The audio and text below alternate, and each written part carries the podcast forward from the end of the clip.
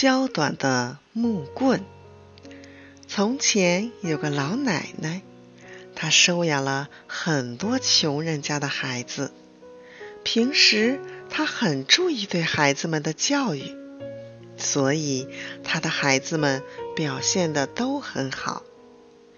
可是有一天，老奶奶放在抽屉里的钱不见了。她问了所有的孩子。但是没有一个孩子承认自己拿了钱。老奶奶晚上怎么也睡不着觉。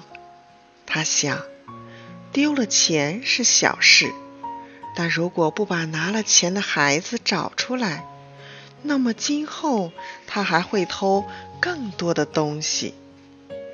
第二天，她到树林里砍下一些树枝。做成许多一样长的木棍。回到家里，他把木棍分给每个孩子，对大家说：“这是些神奇的木棍。如果谁说了谎，夜里他的木棍就会长出一寸来。”老奶奶说完，就让孩子们去睡觉了。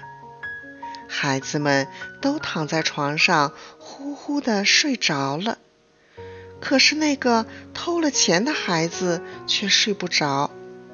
他总是不停的摸木棍，每摸一次，他就觉得木棍长长了一些。这样越摸他越害怕。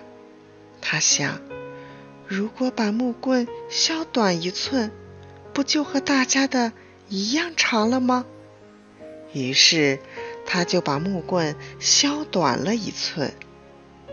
天亮了，孩子们都把木棍拿给老奶奶检查，结果大家的木棍都一样长，只有那个偷钱的孩子的木棍短了一截。这样大家都明白是谁偷了钱。老奶奶批评了他，他惭愧地低下了头。